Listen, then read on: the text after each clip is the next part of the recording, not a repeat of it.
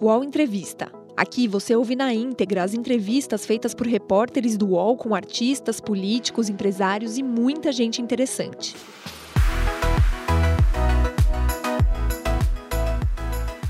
Olá, eu sou Thales Faria, blogueiro e chefe da sucursal do UOL aqui em Brasília. Estamos inaugurando um estúdio da Folha de São Paulo e do UOL é, no Distrito Federal. E essa nossa entrevista inaugural é com o ministro Gilmar Mendes, do Supremo Tribunal Federal.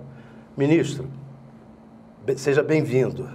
Me acompanha na entrevista Thaís Arbex, repórter da Folha de São Paulo, também aqui em Brasília. Boa noite, ministro. Obrigado por ter aceitado o convite. É um prazer estar aqui. Ministro, a gente vai começar essa entrevista falando do, da sessão de ontem no Supremo.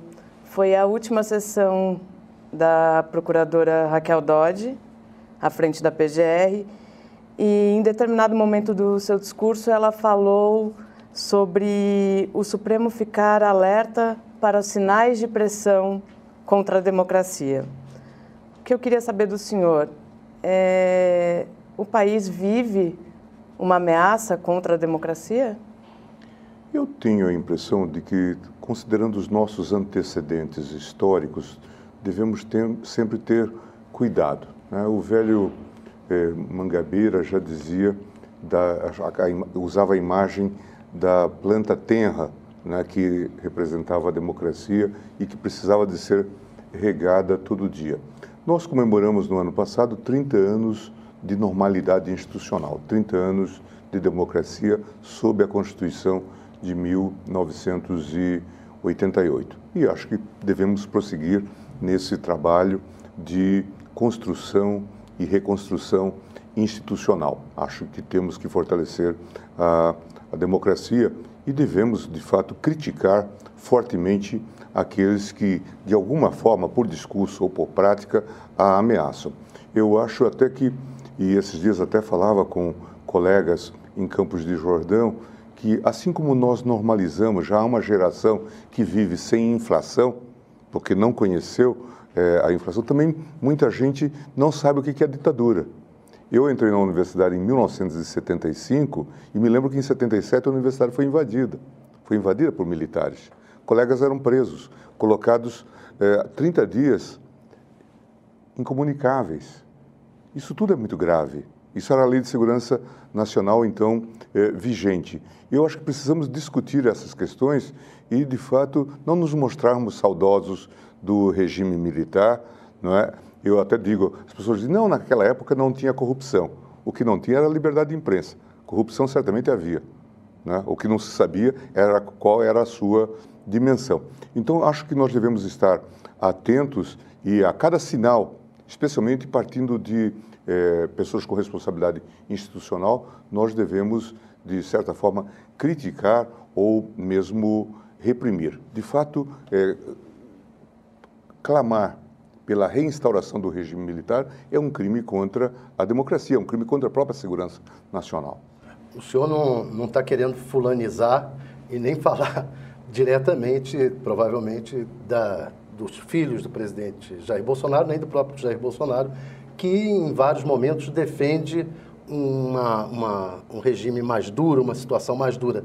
É, eu queria perguntar ao senhor o seguinte: é mais é, os riscos para a democracia são maiores vindos do executivo ou de atitudes que o senhor também critica, como a do, da força-tarefa da Lava Jato e, na apuração desses casos? Eu acho que os riscos são múltiplos, porque quando alguma autoridade se investe de um poder é, incontrastável ou soberano, ela de fato ameaça a democracia. É, quando se diz é, não se pode contrariar a Lava Jato, não se pode contrariar o espírito da Lava Jato ou coisa do tipo, e muitos de vocês na mídia é, é, vindicam isto e dão um eco a isto, nós estamos dizendo que há um poder soberano. Onde? Em Curitiba. Lá naquela longínqua província do sul do país. Não é? Nós estamos dizendo que nós não podemos contrariar a Lava Jato. Que, que poder é esse? Que poder incontrastável é esse? E agora nós aprendemos, vendo esse submundo, o que, que eles faziam. Né? Delações é, é, submetidas à contingência, é, ironizavam as pessoas, perseguiam os familiares para obter o resultado em relação ao verdadeiro, eventualmente, autor ou investigado. Em suma, tudo isso que nada tem a ver com o Estado de Direito. Vamos imaginar que essa gente estivesse no Poder Executivo. O que, que eles fariam? Certamente fechariam o Congresso, fechariam o Supremo, ou quereriam, como estavam pretendendo, que nós é, acolitássemos a, as suas teses, né? o que é a mesma coisa. Tanto é que recentemente nós tivemos um pronunciamento do subprocurador Bigonha, na segunda turma, pedindo desculpas ao Supremo Tribunal Federal pelas críticas feitas pela Lava Jato. Mas vocês harmonizaram isso, vocês normalizaram isto. É, é, esse fenômeno é, de, de violação institucional não teria ocorrido de forma sistêmica não fosse o apoio da mídia. Portanto, são coautores nos malfeitos. Isso é verdade. É, a Thais Arbex publicou ontem é, uma manchete na Folha de São Paulo, em que ela diz que já há, já está se formando uma maioria no Supremo para anular é, processos contra o presidente Lula, etc. O que, que o senhor acha? Está se formando essa maioria no Supremo em função de tudo isso que foi descoberto acerca dos bastidores da Operação Lava Jato? Ah, todos nós sabemos, isso é um pouco uma verdade elementar que se repete aí já por mais de 300 anos, não é? Que eh, o poder corrompe. E o poder absoluto corrompe absolutamente. Né? E nós vimos isso aqui. Né? Por sorte, me parece, eh, a despeito de vir de uma fonte ilegal, houve essa revelação. Mas é interessante que, se vocês olharem, entrarem agora eh, no, no, na internet, vão dizer que coisa que acontecia com o Gilmar que ele já sabia. Gilmar estava certo uma revista de circulação nacional escreveu que eu discordava do Brasil, o juiz que discorda do Brasil. Agora, Gaspari, eh, o Marcelo Coelho, tem dito o Gilmar estava certo. Né? Por incrível que pareça, pelo, pela alta impopularidade com que ele pagou é, com as posições que assumiu é, publicamente. Me parece que os colegas hoje percebem é, a gravidade que, na verdade, se estava gerando o ovo da serpente, não é? Pessoas inexperientes que se deslumbraram com isso, sem controle, porque não havia controle sequer dos órgãos correcionais, não é? E eles começaram a delirar, no sentido literal do termo. E se produziu isto. Não vamos retirar os méritos da, da, da operação, como não vamos retirar também o fato de que houve corrupção, que precisa ser combatido. Mas eu insisto sempre: combata-se o crime, não se cometendo novos crimes. Agora, o senhor falou da mídia, que a mídia é corresponsável, mas também a justiça é corresponsável e até o Supremo, na medida em que deu respaldo também a tudo isso. Na verdade, nós criamos todo um caos nesse contexto. Vamos pegar exemplos, porque, na verdade, aqui nós temos uma situação é, multifacetada. Vamos, eu comentei isto e não tenho poupado é, palavras para é, dar exemplos. Vejam vocês. Delação de Delcídio. Delcídio diz que o STJ se comprometera com Marcelo Odebrecht de julgar favoravelmente os habeas corpus e que para isso estava sendo indicado o juiz Marcelo Navarro. O ministro Falcão apoiava este juiz, um ex-procurador que era juiz no Tribunal Regional de Pernambuco, que perambulou, como todos os juízes fazem, pelos corredores do Senado, que foi até o Executivo e foi escolhido. Mas veio com essa notícia dada pelo Delcide, que tudo teria sido uma trama. Que faz Procurador Janot, este personagem que está sendo esquecido, que está sendo esquecido. Pede um inquérito para investigar quem? o presidente do STJ e o Marcelo Navarro. E o ministro Teori, surpreendentemente, e acho que de maneira muito infeliz, que Deus o tenha neste fato, neste episódio, abriu o inquérito.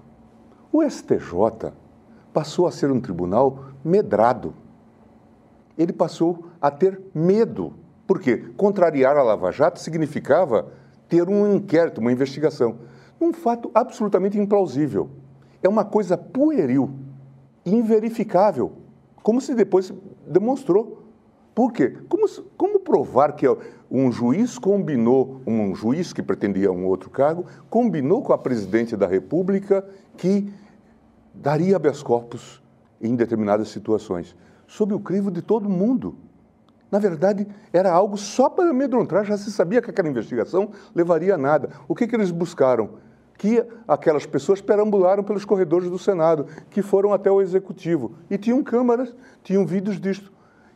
Mas provocaram medo. Delação de Sérgio Machado. Sarney diz: Eu tenho, respondendo à aflição de Sérgio Machado, que estava simulando. Orientado por quem? Por Miller que depois se provou era um agente de corrupção, atuando dos dois lados do balcão. Sérgio Machado vai até é, Sarney e diz: Eu estou aflito. Sarney diz: Vamos procurar um bom advogado, quem sabe o doutor Ferrão o ajuda. Aí se sabe que Ferrão é amigo de Teori. O que faz o doutor Janot?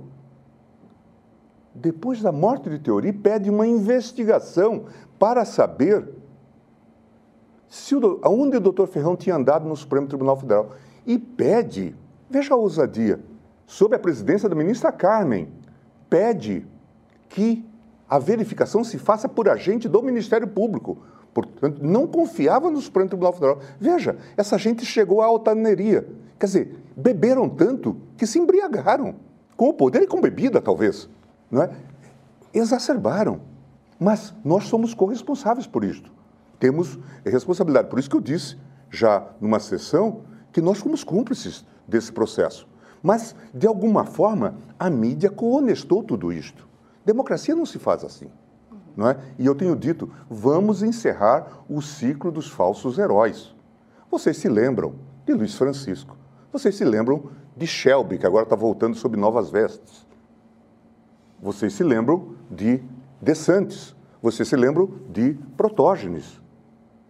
Né? Protógenes era um herói da mídia. Se elegeu deputado federal. Hoje é um foragido da justiça brasileira. Portanto, é preciso que nós. Democracia tem que ser uma democracia crítica. Recebamos essas é, informações com cuidado. Mas vocês também foram alimentados. Se sabe, por exemplo, que o doutor Janot tinha 11 repórteres no seu gabinete para vazar informações. O ministro Teori se queixava disto. Recebia as informações quando elas já estavam no Jornal Nacional.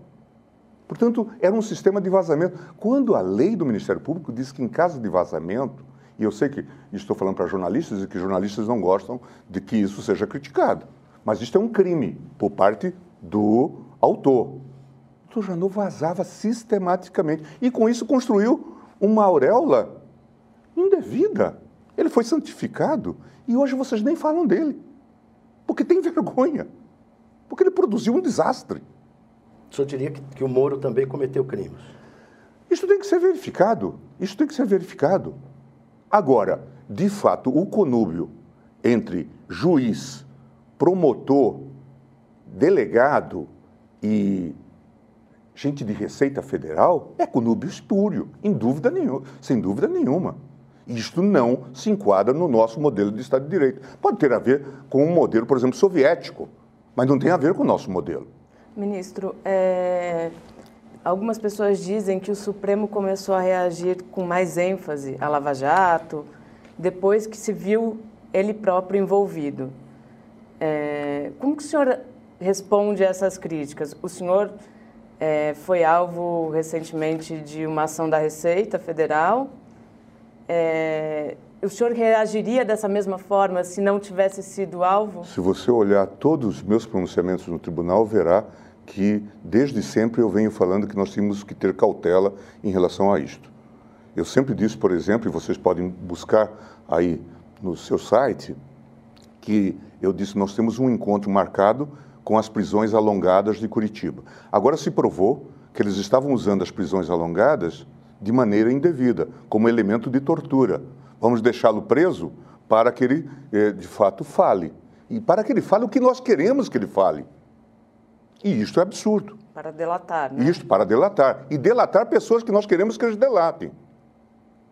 Então, este é um grave problema do sistema. Tanto é que no Congresso hoje já discutem propostas para impedir a delação de quem está, eh, de quem está preso. Então, é, é, em relação a mim, estou absolutamente tranquilo em relação a isto. Fui eu o relator da, da ADPF que resultou na proibição das medidas coercitivas, muito antes de qualquer questão sobre a Receita. Eu até, eh, hoje, até falava com um colega de vocês da imprensa sobre esse episódio. É, e, e, acho interessante que essa crise que está se revelando aí na Receita, ela é muito mais profunda.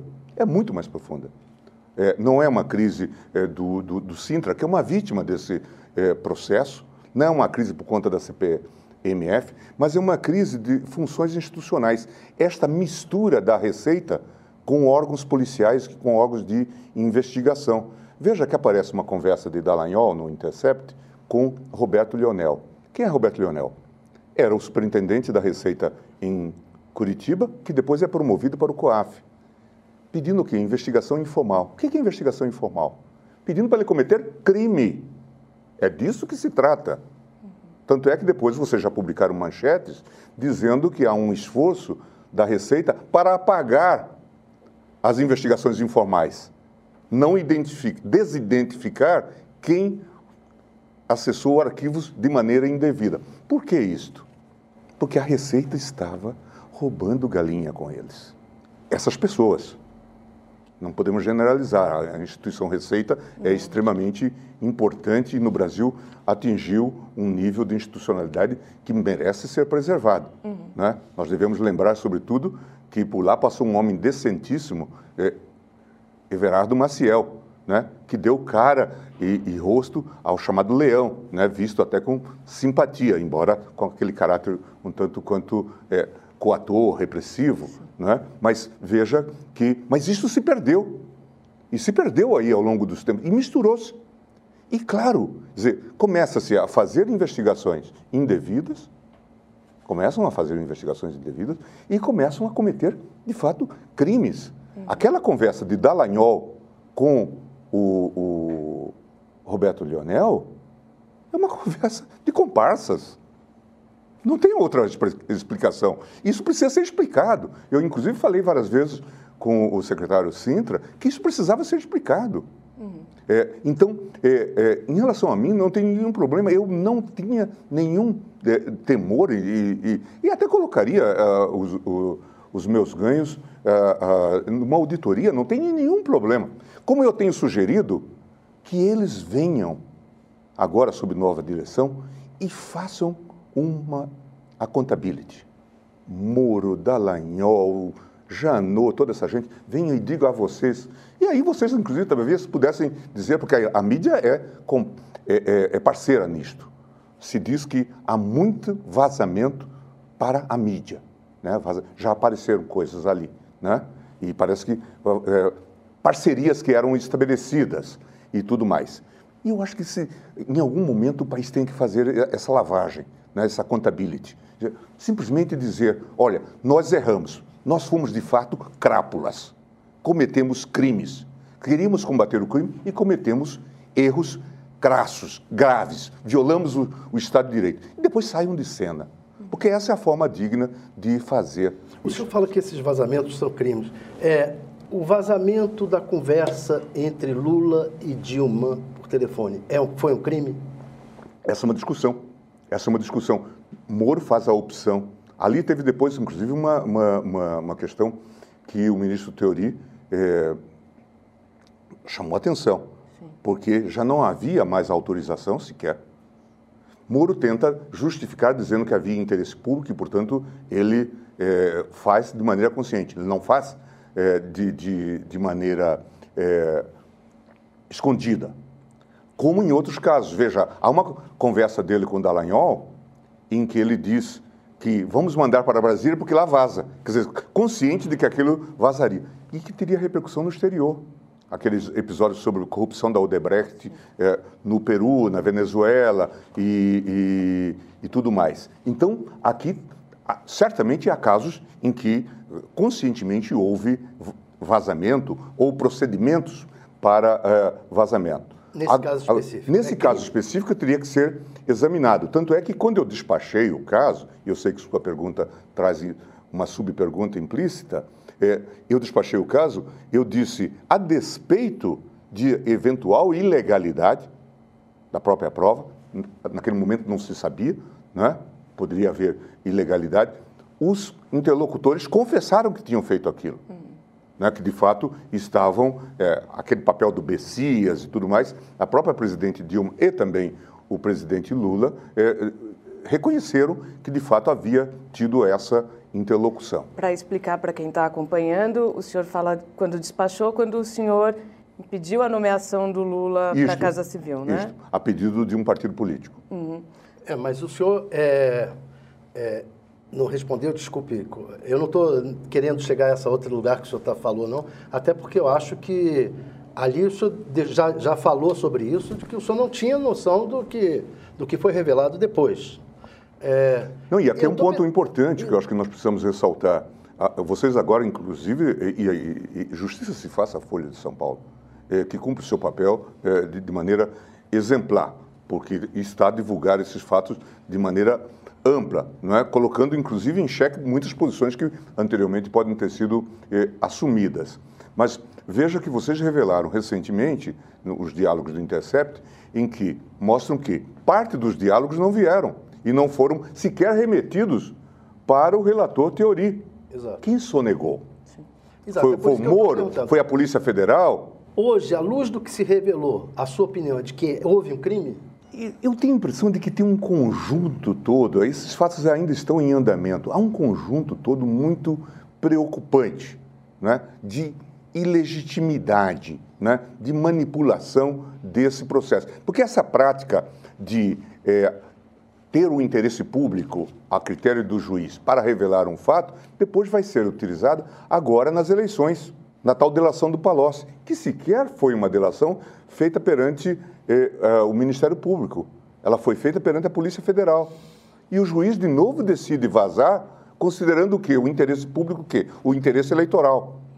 E depois ele vem para o governo. Portanto, tudo isso tem eh, conteúdos muito preocupantes numa perspectiva institucional mais ampla, que vai para a questão da suspeição, que vai para a questão da legitimidade, da isenção, da imparcialidade, não é? Tudo isso precisa ser é, discutido, mas aguardemos. Aproveitando que o senhor falou da questão da suspeição do então juiz Sérgio Moro, hoje ministro da Justiça, quando que o senhor pretende liberar o habeas corpus para a segunda turma? Acho que entre outubro e novembro nós julgamos isto.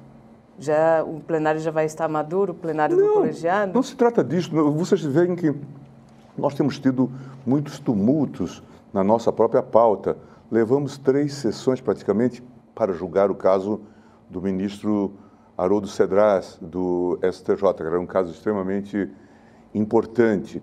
É, temos, é, tivemos um processo da ministra Carmen, é, que é um desses processos mais ou menos curiosos, extravagantes, eh, que veio da Paraíba e, e, e, que nós tivemos que julgar porque o tribunal lá se deu por impedido, na sua maioria, mais de oito dos 15 membros do tribunal. Então tivemos que julgar, levamos também duas ou três sessões, por isso, de fato, temos tido eh, eh, atrapalhos. Não se trata de amadurecimento, eu acho que a questão está, de fato, já eh, madura, tanto no contexto é, jurídico estrito, quanto naquilo que nós não sabíamos e sabemos é, das práticas que se desenvolveram. Mesmo diante da, da tamanha aprovação popular do ministro Moro, a minha pergunta, na verdade, é, é essa aprovação, esse é, o Datafolha mostrou que o ministro é mais aprovado, inclusive, que o presidente da República. De certa forma, ela influencia as decisões do Supremo. A gente sabe que o senhor não, mas eu, da corte como um todo? Eu acho que não. Quer dizer, se um tribunal passar a considerar esse fator, ele tem que fechar, porque ele perde o seu grau de legitimidade, não é? Porque senão a população aplaude linchamento. E a nossa missão qual é? É dizer que o linchamento é legal porque a população aplaude? Ou nós devemos dizer que o linchamento é errado? Por que, que não se eh, aplaude a, a chamada o modelo de democracia direta? Porque a volúpia, a, a, a irracionalidade leva a desastres. Por isso que se no mundo todo se consolidou, onde de fato temos democracia, o modelo da democracia representativa, para que de fato você tenha fusíveis, que você tenha mediadores nesse processo. No caso do juiz, isto é mais grave, porque ele tem que aplicar a lei. Ele não pode fugir desse critério. Né? Do contrário, a nossa missão falece. Porque se é para é, é, sermos assim legitimados, entreguemos, na verdade, a função a, ao IBOP. Julguemos segundo o IBOP. Porque, de fato, as mais das vezes nós lidamos com pessoas que cometeram crimes. Há uma frase que o ministro Pertence é, costumava repetir no Supremo Tribunal Federal, é, do juiz Frankfurter, um importante juiz da Corte Suprema Americana, que diz: Nós não estamos lidando aqui com tipos angelicais quando estamos falando de direitos dessas pessoas. Estamos lidando com pessoas que cometeram crimes. O processo penal, em geral, não envolve Madre Teresa de Calcutá. Né? Envolve pessoas que podem ter cometido crimes. Ainda assim, elas têm direitos e esses direitos precisam ser respeitados. Isto precisa ser afirmado. Se o tribunal se demitir dessa função porque é, o, o, quem decidiu é popular. Eu sei que na mídia apareceram coisas até mais ou menos caricatas. Veja que o Supremo está revendo uma decisão que foi tomada por um juiz de primeiro grau, foi confirmada por três juízes do Tribunal eh, Regional Federal e foi confirmada pelo STJ. Como que o Supremo ousa rever isto? É, num estranho fla-flu em que já tivéssemos três gols e o Supremo tivesse um só. Uma coisa estranha, esdrúxula. A mídia tem que contribuir para educar as pessoas e não para deseducá-las. Tem que dizer, a função do tribunal é cumprir bem, aplicar bem a Constituição, que reconhece o contraditório e a ampla defesa, o devido processo legal, o não uso de provas ilícitas. Isso é importante, não é? essa é a nossa missão. O tribunal tem que dizer, aqui é uma pedagogia de direitos fundamentais. Quem faz esse tipo de barretada, diz, ah, nós temos que olhar o que, que a opinião pública está a dizer para nós julgarmos aqui, está fazendo populismo judicial. Vai fazer campanha. Era mais honesto o Amaral Neto, que defendia a pena de morte e queria que ela não fosse aprovada, porque assim ele se reelegia a cada quatro anos. Podcasts do UOL estão disponíveis em todas as plataformas. Você pode ver a lista desses programas em uol.com.br/podcasts. Recebe salário, faz transferência, pagamento, recarga de celular e até empréstimo, tudo sem taxa. PagBank, a sua conta grátis do PagSeguro. Baixe já o app e abra sua conta em 3 minutos. Não só a mídia, mas também as redes sociais é, atacaram muito o Supremo especialmente o senhor. E por trás desses ataques houve sempre um apoio é, dos bolsonaristas e até, de certa forma, de pessoas do governo, como os filhos do presidente, etc. Esse, esses ataques, o, o governo e o presidente Bolsonaro pararam de apoiar esses ataques? O que, que o senhor está sentindo? O, o, o, país entrou, isso já não é de agora, é, é, é, de uns tempos para cá, num processo de acendrada polarização. Vocês todos é, acompanharam isto. Né? O, já é, é, o final do, do, governo Dilma, primeiro governo Dilma, e o início do, do, do, governo Dilma, aí as denúncias de corrupção, os episódios chocantes que são inegáveis é, levou a população, num um quadro de crise, é, de fato, a é, reivindicar reações. Nós vimos manifestações de rua, é, do, todo o debate. As eleições vieram, não conseguiram pacificar o país. E nós continuamos nisso, daí o processo de impeachment é, e, e tudo mais. E essa luta prosseguiu. E os órgãos todos, inclusive os órgãos de repressão, entraram nesta, neste, vamos chamar, drive. Né? Passaram a atuar segundo essa estação. Era um processo, claro, é, os procuradores, delegados, todos colocados aí é, na, no cimo de todo esse é, processo. Muita gente se entusiasmou com, com essa coisa. Teve também uma disputa eleitoral que já se avizinhava E os grupos então se organizaram. Né? A mensagem anticorrupção, o partido da Lava Jato. Veja que teve candidato a presidente da República que se vestia como se fosse o Moro, embora estivesse sendo investigado pela Lava Jato. E depois lograsse até, aparentemente, um tratamento é, benévolo, no sentido de é, ter o seu processo arquivado. Mas, é, quer dizer, isso tudo é caricato, não é? Mas veja que, tentando passar uma mensagem subliminar e, e, e coisa do tipo. Então, são múltiplas as distorções. E o tribunal, é, em geral, ficou isolado. A mídia fez esse tipo de eco. As decisões que eram tomadas, por exemplo, no meu caso, é, eram estampadas no Jornal Nacional como as decisões do Gilmar, não era decisão da turma. Né? O Gilmar liberou fulano ou coisas do tipo, embora as decisões fossem da turma. É, quer dizer, tentava se fulanizar para, de fato, animar é, é esse cenário. Então, o Supremo foi muito vilipendiado nesse contexto. Embora o tribunal tivesse um ativo consigo, foi o tribunal que condenou os mensaleiros. Foi o tribunal que levou a cabo, sem produzir diatribes processuais, sem produzir violações. Veja que só mandou prender depois do trânsito em julgado. Mas eram muitos os aliados do Bolsonaro na rede quem atacava muito. Não sei se só, não sei se só. Não, não é, só, mas eram é, muitos. É, é, e mas... agora voltaram atrás? O Bolsonaro voltou atrás? O que... Não, não sei. É, é, na verdade, há, há, há também um processo de refluxo da própria mídia, que teve um tipo de aliança geral. Quando eu digo geral, eu quero também aqui gravar as exceções, porque houve sempre vozes dissonantes nisto. Né? Houve sempre vozes na imprensa é, dissonantes em relação a isso. Mas eu estou dizendo assim, quase que uma unanimidade né, né, é, nesse sentido do apoio. Uma adesão quase que é, irrestrita. E as forças políticas também trafegavam nesta, é, nesta onda. Então, é, é, é perceptível. Agora, é muito curioso. Veja que agora o tribunal tem sido atacado é, especialmente o ministro Toffoli, por ter dado aquela medida liminar num processo de Flávio Bolsonaro. Aqui vem à mente aquela é, célebre frase do Machado de Assis: a melhor forma de apreciar o chicote é ter-lhe o cabo nas mãos. Né? Depende sempre da nossa é, perspectiva. E aqui as coisas mudam. Por quê? Porque o arbítrio, na verdade, atinge a todos ou o sistema, de fato, é, é, é organizado, procedimentalizado e, e, de fato, auditado e auditável, ou ele produz aqui e acolá absurdos. As pessoas são convidadas a começar a cometer ilícitos.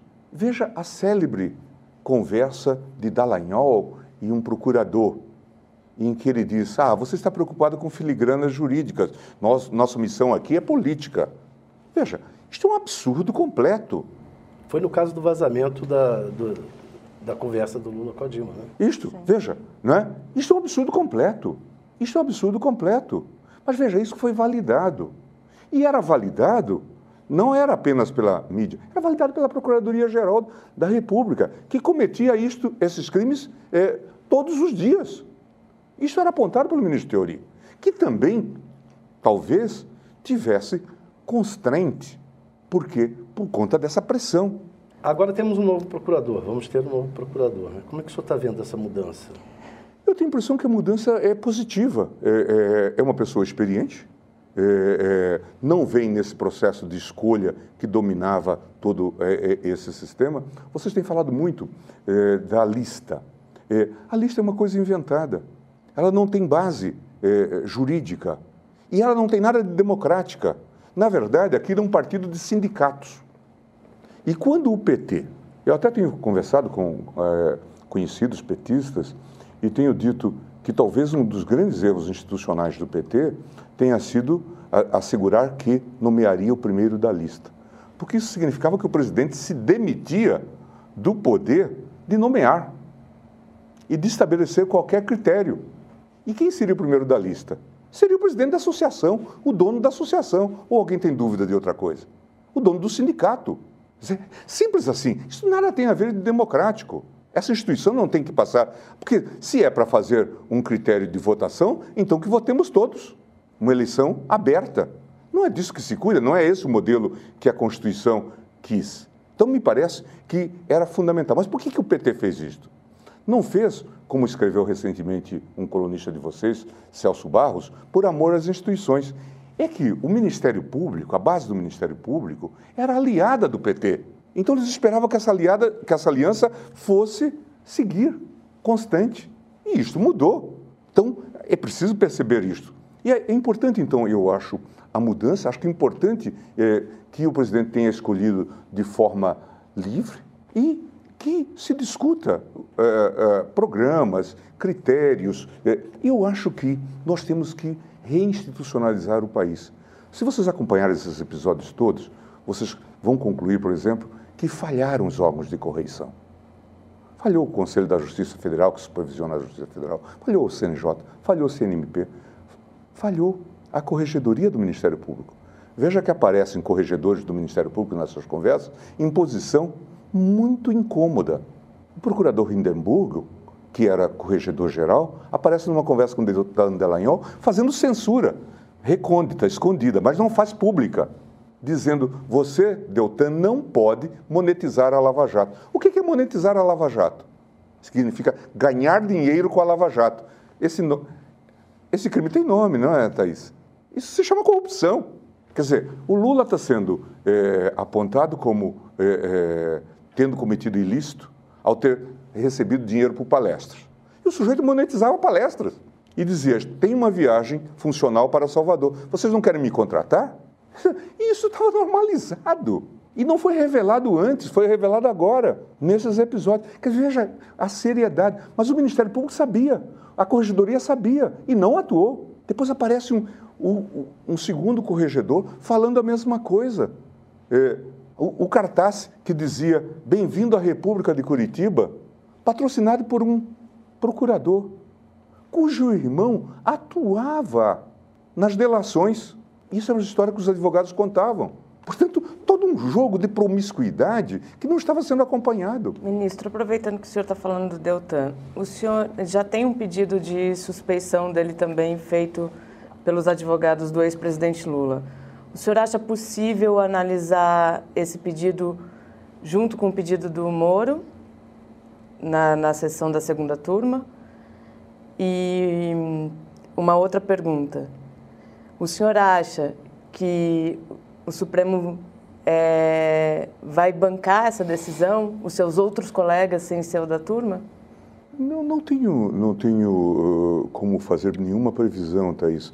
Agora, eu tenho a impressão que o tribunal vai ter que uh, considerar esses pedidos todos. Né? Certamente depende do, da de iniciativa do relator desse processo, que é o ministro uh, Faquim, não é? E nós vamos ter que, então, é, examinar isso. Mas eu acho que esses fatos precisam ser examinados. Agora, tudo isso se tornou irrelevante. É, ao fim e ao cabo, façamos o que nós queiramos fazer. De fato, diante de todos nós, as pessoas percebem que é, esse promotor não está atuando de maneira indevida, esse juiz não está atuando de maneira indevida. Se nós viermos a anular, não viermos a anular esses julgamentos, dizer, o juízo que está se formando de que não é assim que a justiça deve funcionar, que isso é errado, que essas pessoas estavam usando as funções para outra coisa. Isto ficou evidente. E cada vez mais evidente. Cada fato que vem, é, a gente fica surpreso, até que a gente não se surpreenda mas mais. Aí eu não, não, quero dar uma de advogado Lula, mas é, é o cara está preso. Quer dizer, ele... Não, eu tenho a impressão que nós temos. A minha, a minha posição, e eu já votei na, na, naquele caso anterior, e eu estou muito tranquilo em relação a isso. Se vocês olharem, e, e é interessante, é, inclusive, o, o processo, é a segunda observação que sempre faço quando os petistas é, aparecem no meu gabinete, e fazem com frequência, é, o, é a questão do, dos critérios de escolha que o PT fez né, para a escolha de ministro do Supremo. Se vocês olharem aqueles 6 a 5, é, são cinco votos a favor do Lula, três de pessoas que não foram indicados pelo PT.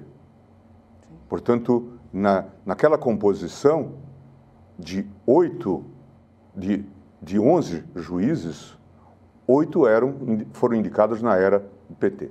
Portanto, vejam vocês que naquele 6 a 5 eu vim de Portugal para, para participar do julgamento e, e, e, voltei. Portanto, eu já teria votado no sentido da, do, do cumprimento da cláusula do, da, da, do, do trânsito em julgado.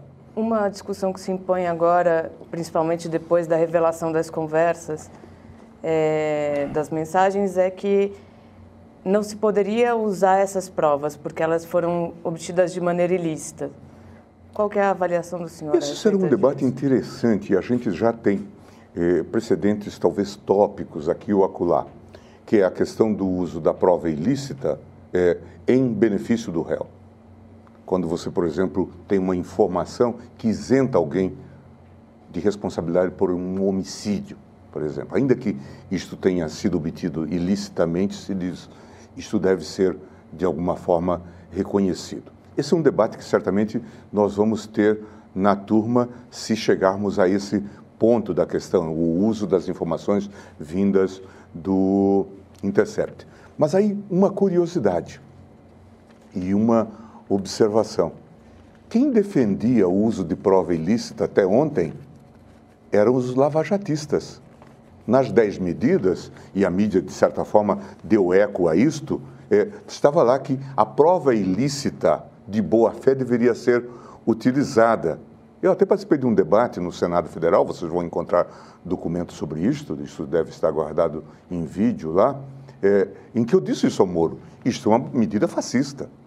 Isso não se pode, quer dizer, um juiz não pode subscrever esse tipo de coisa. Portanto, eu estou tranquilo em relação a isto. Mas acho que nós vamos ter que enfrentar esse debate. O senhor falou da volta do Guilherme Shelby, que está reaparecendo. É, ele está reaparecendo um pouco até por ser evangélico. Sim. É, e o Bolsonaro disse que o próximo ministro supremo que ele quer indicar é alguém terrivelmente evangélico. O senhor acha que isso é um critério razoável? Eu tenho a impressão que, primeiro, precisa saber ler a Constituição é fundamental né, que tenha reputação ilibada e notável é, saber jurídico. Critério religioso não faz parte do texto constitucional. As pessoas podem ter as mais diversas convicções. É, o presidente Lula dizia que a melhor indicação que ele tinha feito era do Carlos Alberto Direito, que era um homem é, católico, conservador, não era da Opus Dei, mas talvez muito próximo dessa linha é, conservadora, e foi um notável juiz. Né? Poderá vir um, um, ministro evangélico que seja um notável juiz, mas não deve ser escolhido por isso.